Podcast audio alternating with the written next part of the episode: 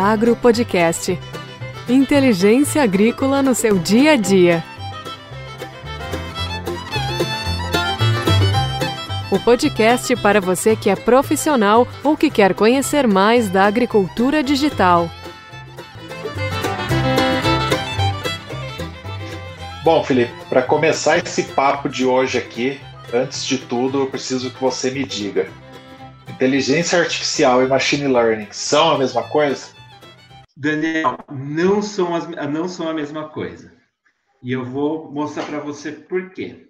Né? Vende-se muito por aí o machine learning como IA. Né? Por quê? Porque tem muito hype. Né? As, as empresas compram isso e é muito mais simples de se explicar para o mercado, né? para o consumidor, para quem você está vendendo um produto digital, que aquilo lá é uma coisa mágica, né? Uma, uma inteligência que está lá, mas não são, né? É, na, eles vendem, mas na verdade não são a mesma coisa, né?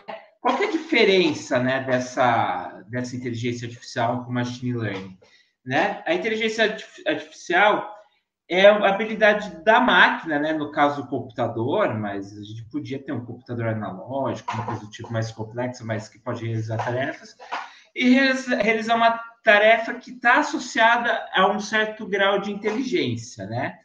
E esse nível de inteligência existem dois tipos, né? A que a gente chama de narrow, né? Aquela que é mais estreita, em que é, é que ela é especialista em uma área, né? Então, quando você cria uma tarefa, eu quero classificar alguma coisa, eu, no caso aqui, eu, eu dei o exemplo do IBM, né, do, do Deep Blue, né? O exemplo do IBM Deep Blue, que é o que foi quando um computador jogou xadrez com o maior enxadrezista da época, né? O Kasparov.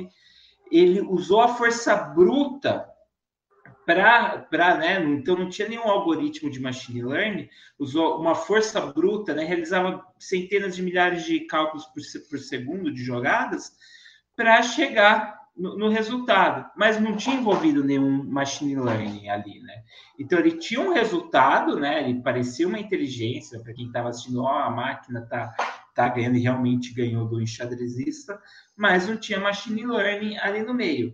E tem uma inteligência artificial que é mais geral, né? Que ela é capaz de performar igual humano, que a gente acha que, né? Acha sempre está ali na esquina, né? Mas é, matematicamente a gente acredita que está muito próximo, questão de uma década a gente já vai ter uma capacidade computacional para isso, né? Que aí você vai ter muitas outras habilidades né, na, na máquina para performar igual o humano. Só que qual que é a jogada, né? Você performa essas tarefas, né? Eu posso falar que você tem, tem uma inteligência artificial, não porque você é natural, mas ela foi criada de, de outra maneira. Então, muita coisa que você traz né, no seu gene já está lá programado, né? E eu poderia estar tá passando também isso com outros algoritmos que não são né, o machine learning para o computador, né, para a máquina performar uma inteligência. Então, é por isso que a gente fala que eles não são a mesma, mesma coisa. O machine learning consegue criar uma inteligência artificial, mas não é que a inteligência artificial toda seja baseada só em machine learning. Qual é essa diferença, então, entre ser inteligência artificial e o machine learning? Conta pra gente.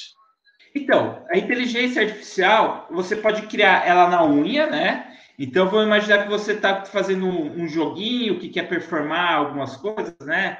É, ou automatizando um, carro. Então você cria lá regras. Você, ó, você tem que andar sempre na, na, faixa da direita aqui. Quando você chegar no cruzamento, tem que parar. Então você cria regras que, que ele vai performar, né? Você criou na sua unha, na, na sua mão mesmo, e vai parecer uma certa inteligência. Obviamente que é muito mais complexo e não daria muito certo, né?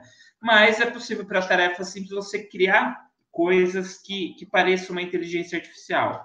Ou um chatbot em que você coloca mas nunca vai parecer tão bem.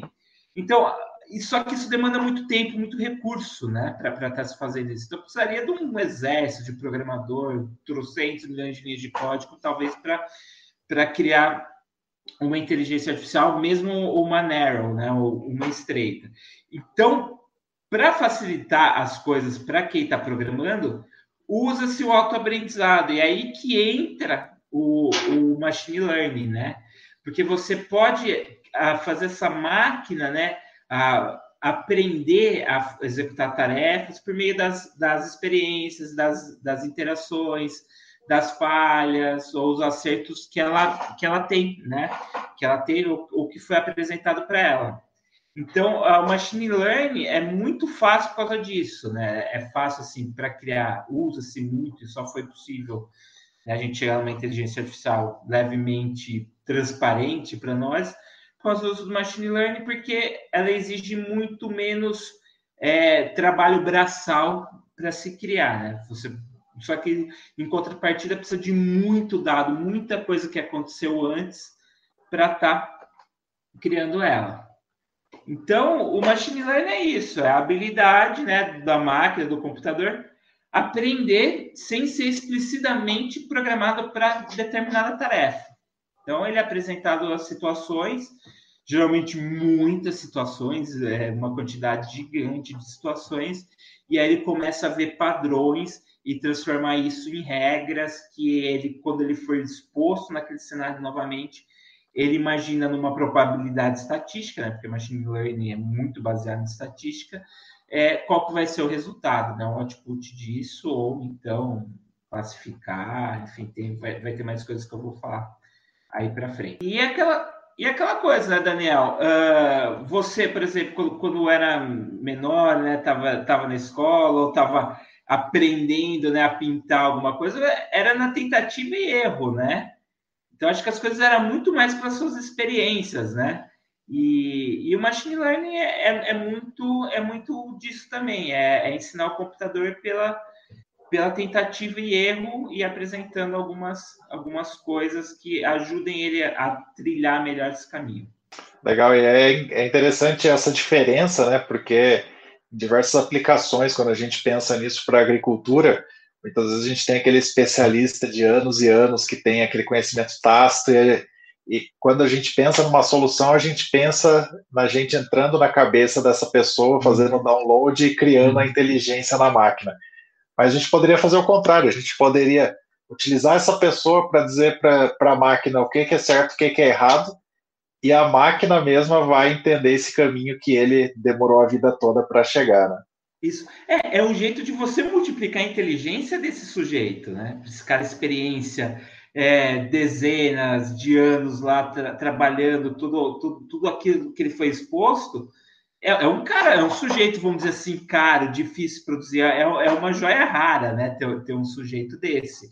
E quando você pega toda essa experiência dele de de coisas que ele criou e de alguma forma ele ajuda a ensinar a máquina, o computador, a executar aquela tarefa né, específica, uma tarefa específica, ou talvez outras, é, você consegue estar tá transportando ele para um monte de lugares. E essa é a mágica né, da, da agricultura digital, né? Você pegar um especialista desse, né, e criar uma ferramenta a partir da, dessa base de conhecimento dele obviamente usando as técnicas de machine learning, e levar esse cara e transportar no, no, equipamento que todo mundo tem na mão, né? Que é um celular em qualquer ponto e com download o cara faz e, e tá lá. É assim, a escalabilidade, né? Acho que é um ponto muito importante do, do pessoal entender da agricultura digital. A escalabilidade é tudo para o negócio dar certo, né? Ser viável. E, e as ferramentas de, de transformar esse cara especialista na palma da mão é, é o que faz a coisa assim ser completamente fantástica. E não só isso também, você conseguir ir além disso, né? Então você vai falar mais para frente aí de não só você é, uhum. aprender com o certo e errado, mas tirar insights talvez que você nunca conseguiria pela mente humana, né? É, legal, é exatamente isso, porque às vezes a máquina consegue encontrar relações que você não via. Né? Então, por exemplo, o machine learning a gente quebra ele em dois pontos, né? Tem aquele aprendizado que é supervisionado, né? Que é o que a gente fala, por exemplo, desse especialista, ou quando você, né, tá lá na internet preenchendo o cadastro, aí aparece aquele aquele testezinho do Google para ver se você é humano, né? Só perguntou onde que está a faixa de pedestre aqui, marca os quadrados que está um carro.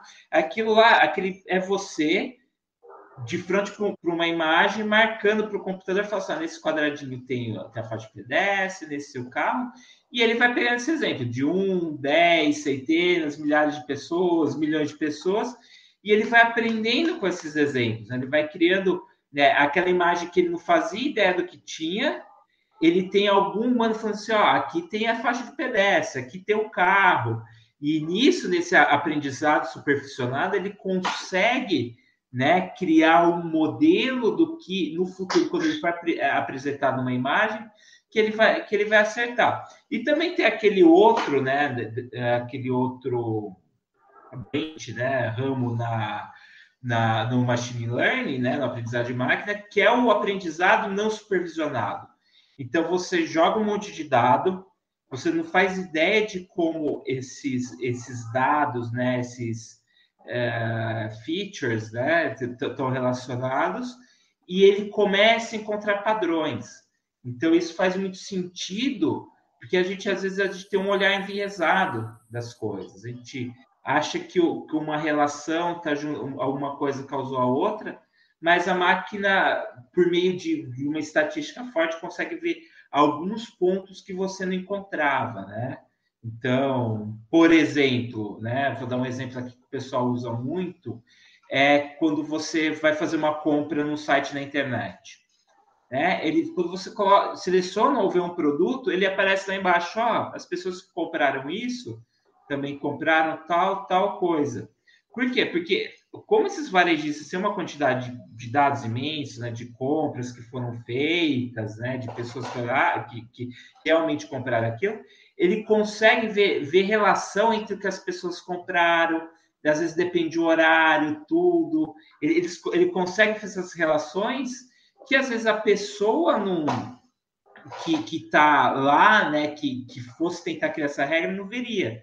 Então, tem uma situação clássica, né, que o pessoal via que uh, vendia-se muito fralda com cerveja. Então, o sujeito ia, né, ia, ia no, no supermercado ou no, naqueles, naquelas conveniências, ia buscar um pacote de fralda, porque tinha criança pequena em casa e acabava pegando um fardinho de cerveja. Aí, pô, aí a coisa até parece lógica. Fala, pô, o cara pegou um fardinho de cerveja porque ele já não tá mais indo pra balada, né? Porque, pô, ele tá em casa, tem filho, tá cuidando, mas ele ainda quer ter o, o lazerzinho, a, a, diversãozinha dele. E é o tipo de relação, porque quando, quando a pessoa pega a fralda, você imaginava, ah, ele vai pegar também, sei lá, uma papinha de neném, podia até ser, mas a relação mais forte era, era, era a cerveja. Então, tanto que aí quem trabalhou com esses dados acabava colocando perto um do outro para vender. Porque o cara falou, pô, já tô aqui pegando, pô, mas ia ser legal pegar uma cervejinha. Então, é um jeito de você ver dados, né? Tirar informações que de outra maneira não, não acabaria vendo, né?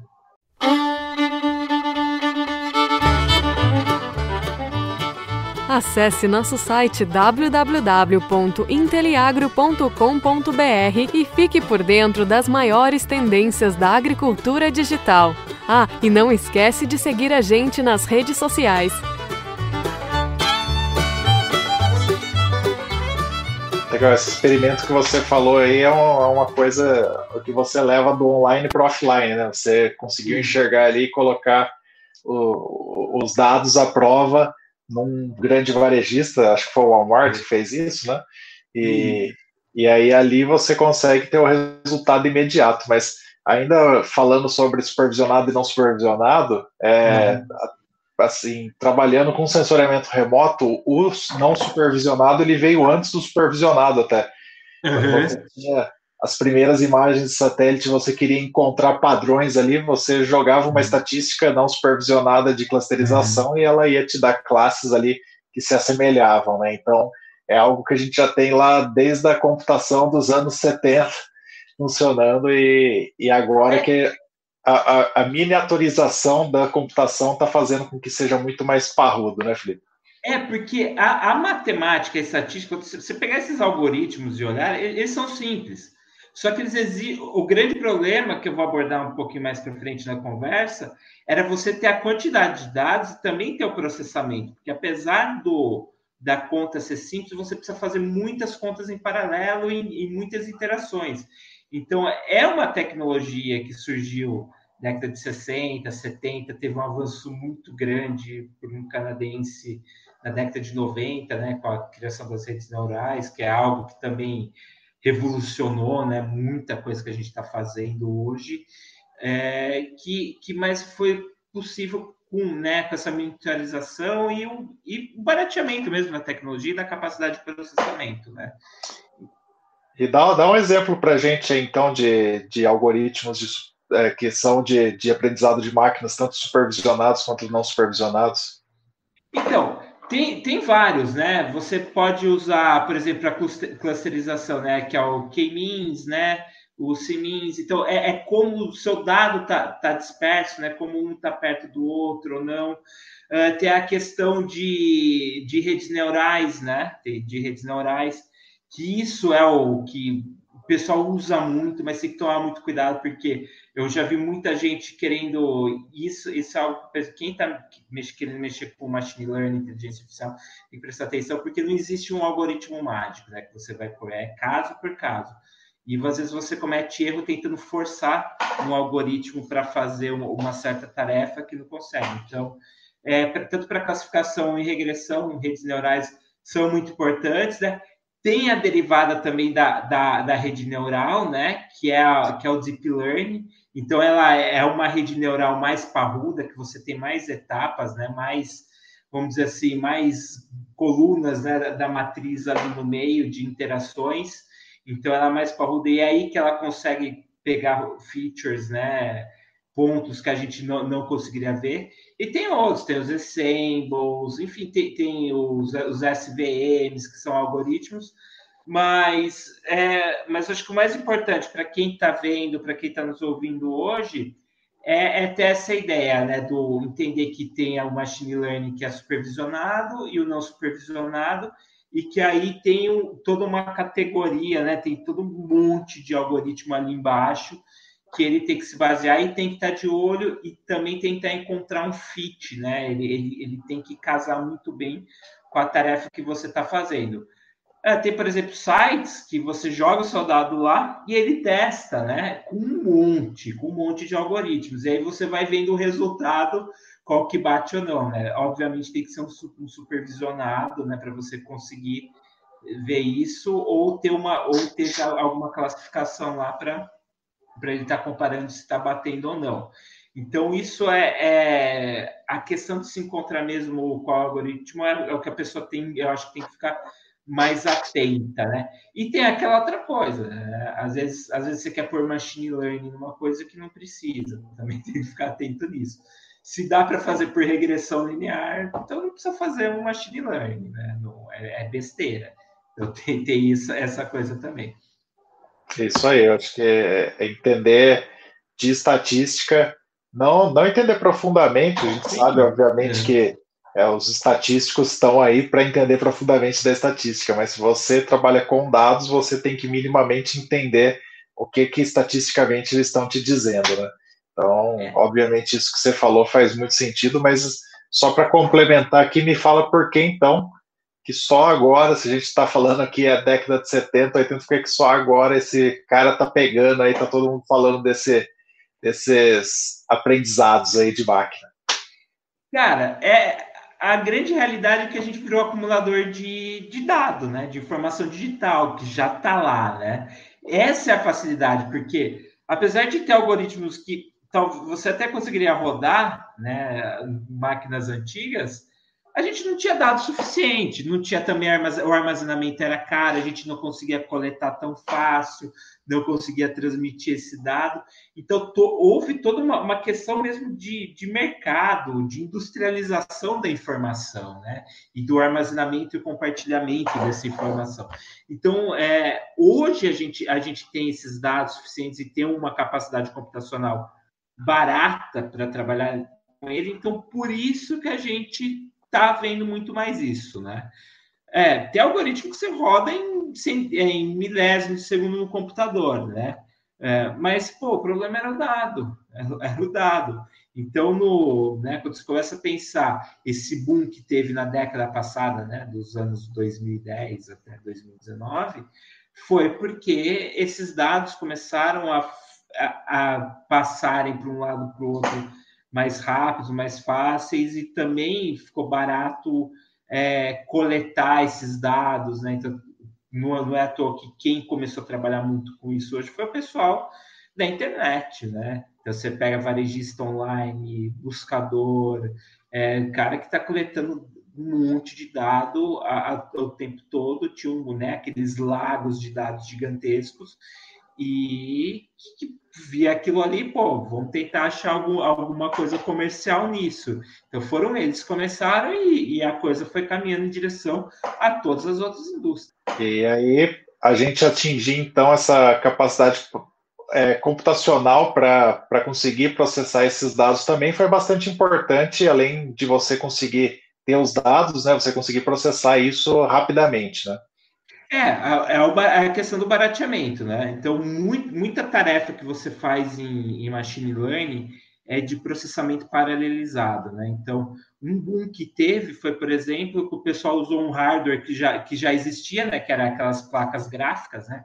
Então, que o pessoal que trabalha com assessoramento remoto tá, tá acostumado a ter, porque são matrizes gigantes, né, né de informações, e o processamento dele acontece né, todo paralelamente, e as placas foram tornando-se multicore, né? Então, tem placas aí com centenas ou milhares de core, porque a, o processamento não é tão complexo, né? Então, é fazer algumas multiplicações de vetores, algumas coisas que é basicamente também o que se faz em machine learning, né? Se for pensar matematicamente, é o que está acontecendo.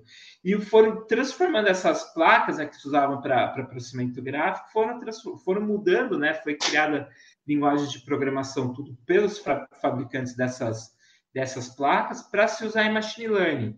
Então, o que antes o cara precisava de um cluster de computador gigante, né, da indústria, né, de informática, de TI, também colocar isso sem ter aquele ele, ele pagando só pelo que ele usa, né, não para estar tá adquirindo equipamento. Então, para viabilizar startup foi, um, foi uma coisa mágica, né, porque ela está curta de grana e você tem é, toda essa possibilidade de estar tá criando né, o, esses resolvedor, resolvedor, resolvedores de, de tarefas, né, que, é, que, é, que é o machine learning, num custo mais baixo, a criação de soluções ficou sim, potencializada. Mas hoje, para a nuvem, as pessoas que, que fazem isso já estão espertas e você tem um custo, uma maquininha desse tamanho com boa GPU, você tem um custo igual a uma máquina gigantesca de processamento, porque eles estão equiparando pelo processamento. Mas, Sim. É, de fato, foi era algo que era muito barato e muito fácil, né? Então, foi a popularização de, realmente por, pelo uso dessas GPUs. Né? Exatamente, exatamente. E a partir que isso popularizou, isso popularizou também o resultado delas. Né? Então, a gente está vendo muita muito no dia a dia mesmo as coisas acontecendo. Né? Então, quando você pega seu celular e, pô, tô aqui dirigindo, mas preciso gravar um recado, você não pode digitar, jamais crianças, jamais digitem enquanto está dirigindo, mas você pega lá no celular, ok, Google ou Siri, e fala seu recado, ele vai processar aquela linguagem sua, vai entender, né? Então aí você tem vários machine learning, né? Porque um que está reconhecendo sua voz, outro que está entendendo a sua linguagem, e um outro que vai gravar, né? É aquele lembrete que você quer ou para quem você quer discar. Então, hoje em dia a gente vê esse resultado, né? E, por exemplo, um exemplo atual, né? Vou dar um exemplo atual. Você vê que a Tesla, né? A Tesla, ela está muito à frente, muito à frente dos concorrentes dela com relação à automação, né? De, de, questão de, de veículo autônomo, né? Porque ela consegue coletar muito mais dados do que os outros, né? Ela tem um monte de gente dirigindo, né, o carro dela, então ela tem mais de um milhão de carros rodando por aí. Ela já tem mais de bilhão de quilômetro gravado, né? Então ela coleta dados disso, então o que o carro enxerga, qual que é a ação que a pessoa tomou. E, né, ela tá, se não me engano, ela está uma ou duas ordens de grandeza na quantidade de dados do que o concorrente anterior. E, e, isso você vê que hoje o carro é muito mais seguro, né? Então, você procurar vídeo aí de, de acidente, né, do, do carro evitando acidente, é coisa que você não enxergava um ou dois casos na frente que alguém brecou, ele breca, ele apita, e a hora que você vê realmente tinha que ter brecado. É uma coisa que o humano não ia ter reação. E isso, por exemplo, tá, né, para quem quer começar um negócio digital, né, até para entusiasmar, dá para ver que o, isso está refletindo na ação da empresa. A empresa está crescendo muito, não é porque ela, ela produz um carro, né, é porque ela está criando um carro autônomo. Então, tem toda uma gama de negócios que pode acontecer né, pendurado nisso, que, que não só a questão do hardware do carro, mas sim de, de serviços, que é a questão do, do autônomo mesmo, né? que é, que é o do carro se dirigir sozinho. Então, isso reflete na, na empresa mesmo, e é o que a gente espera que reflita na, na empresa de quem está escutando e vendo a gente. É isso aí. Uma coisa muito legal também da gente falar, né? É assim, se a máquina está aprendendo com dados que você está dando para ela, e se esse seu dado for uma porcaria, o que, que acontece? Vai ser porcaria vai ser porcaria, né? Tem até aquele termo, né? Que é o garbage in, garbage out, né? O que você, se você colocar dado ruim, vai sair resultado ruim. Então, por isso é muito importante, eu acho que grande parte do trabalho de quem vai fazer com machine learning, é, vai, vai criar um, um modelo, é pré-processar ele, é, é conseguir separar, é conseguir é, balancear, né? tem uma questão que é o balanceamento de classes, né? Então, se eu quero que, o, que, o, que o computador aprenda um exemplo, eu tenho que dar um, dar um número é, suficiente de exemplos para ele, né? Então, um exemplo de caso muito difícil é fraude bancária, fraude do cartão. Mais de 99,99% das transações são bacaninhas, são estão corretas, né? ninguém está causando fraude. Mas tem aquele 0,01 alguma coisa que é a fraude, é aquilo que você quer pegar. Então, se eu querer treinar meu modelo, né, eh, só jogando dados sem estar tá representado, né, esse, esse que é, que é a exceção, né, que é a fraude, num valor muito maior, o meu modelo vai aprender que tudo está certo, né? Se eu colocar na, naquela proporção que eu peguei o dado puro. Não, eu tenho que jogar, tenho que aumentar o número de, de exemplos que eu vou dar para o computador aprender desse outro. E mesma coisa é a agricultura, né? Então, a pessoa que está criando um algoritmo lá para um, um, modelo para o trator se autodirigir, a maior parte do tempo o trator está lá, bonitinho, andando, os parâmetros legais, de vez em quando vai passar uma siriema na frente, só que você tem que treinar ele quando está passando a siriema na frente. Então, senão ele vai, vai esquecer e, e tadinho da siriema, apesar de correr bastante, dá dó, né? É bonitinho. Mas o, o, contrário também é verdadeiro, né, Felipe? Então, por exemplo, vamos dar um exemplo aí que você, por imagem, detecta uma mastite numa vaca. Você uhum. olhando ali o comportamento dela. Uhum. Se, você, se você treinar o modelo só com vacas com mastite, Uhum. Você vai estar tá falando para ele que qualquer coisa que parecer com aquilo é mastite, e aí é você vai estar tá fazendo o contrário. É, é, é, aquela questão, você digita uma doença no Google, é sempre câncer, né? é, a máquina vai, vai, ver isso, porque tudo para ela é mastite. Tudo para ela é mastite. Então, por isso tem que balancear. E talvez você jogar mais outras coisas, não só treinar só com a mastite, treine com, com outras doenças também. Então, é legal que, que muita aplicação aí de, que fazem para identificar planta, né, doença, o, o sujeito está criando um modelo bom, né, e tem muitos aplicativos bons disso, ele está com uma, uma variedade bem gigante, né, disso. Então, de, de, de doenças, exemplos, ou, ou de plantas que, que ele quer identificar. Então, é aí, é aí que está jogada, é aquela questão mesmo. O, o, a preparação do dado eu acho que é o mais importante, é o que mais leva tempo e é o que mais vai influenciar no resultado do, do machine learning, da inteligência artificial que você está criando. Eu acho que a gente chegou no ponto principal da conversa agora, Felipe. É, o produtor hoje, eu acho que ele está sendo assediado a todos os momentos hum. para ele ter um, um sistema de sensoriamento remoto, para ele ter um, uhum. Uma estação meteorológica, para ele ter um medidor de, é, de perfil de solo, para, enfim, são dados, dados, dados e dados que estão na palma da mão dele, mas ele não está sabendo o que fazer com isso. Então a gente tem a era do produtor confuso, né? Ele não está sabendo o que fazer com esses dados. Como virar o jogo para fazer com que esse produtor ele seja alguém que ele está tranquilo, cuidando da propriedade dele, e, e, o que são dados virem de fato soluções dentro ali do dia a dia. É, cruzar essas informações e entregar. É, é aquilo, cruzar esses dados e gerar informação. Né? O produtor, é, ele até às vezes vê com desconfiança, porque há muito tempo, não é só hoje, acho que questão de 20 anos, né? Quando começaram a chegar aqueles tratores com, com GPS e tudo, ele está sendo inundado com isso e não está sabendo trabalhar, né? porque, porque os sistemas não conversam com um ou com o outro.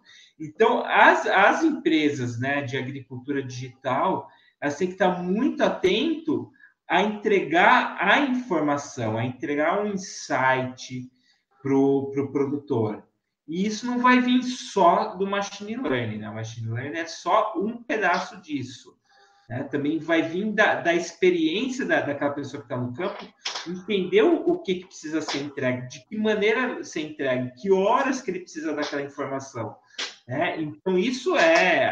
Aí a coisa é, é bem custom made, né?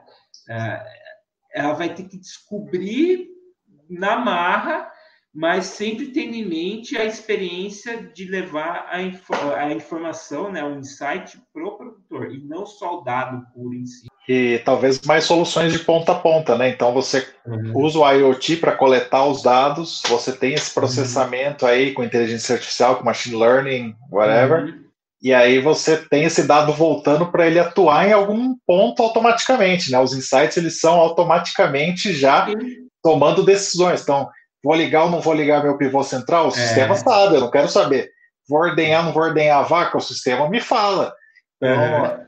As soluções elas precisam serem mais autônomas de fato, né? Elas não Sim. serem tão dependentes da, da mão do produtor. Felipe, então fala aí pra gente, nosso quadro favorito, Perguntinha do Milhão. Hoje vai ser difícil. Fala pra gente aí, você concorda com esse número que estão veiculando aí que 80% das profissões que existem hoje vão sumir em 10 anos? Olha, Daniel, eu duvido. Inteligência artificial é uma ferramenta para auxiliar a pessoa que está trabalhando. Obviamente, um ou outro vai desaparecer, mas esse número, 80%, pouco provável. Muito pouco provável. É, ela vai auxiliar muito mesmo as pessoas, talvez, a melhorar o seu trabalho, a potencializar as profissões. Uma ou outra vai desaparecer, mas será muito pouco mesmo. Boa, concordo contigo. Então, estamos chegando ao final aqui. Deixa um abraço aí para os nossos amigos e até a próxima. Daniel, muito obrigado pela oportunidade de deixar eu apresentar um pouco sobre inteligência artificial, os potenciais do machine learning na agricultura e também quero agradecer ao público né, que está nos escutando. Uh, machine learning, inteligência artificial não é algo né, de, de outro mundo. Acho que dá para todo mundo enfrentar esse, esse tema. E muito obrigado por me acompanhar até aqui. Até mais, pessoal. E não esquece não, pessoal. Agricultura digital é um processo, não é um produto. Fala...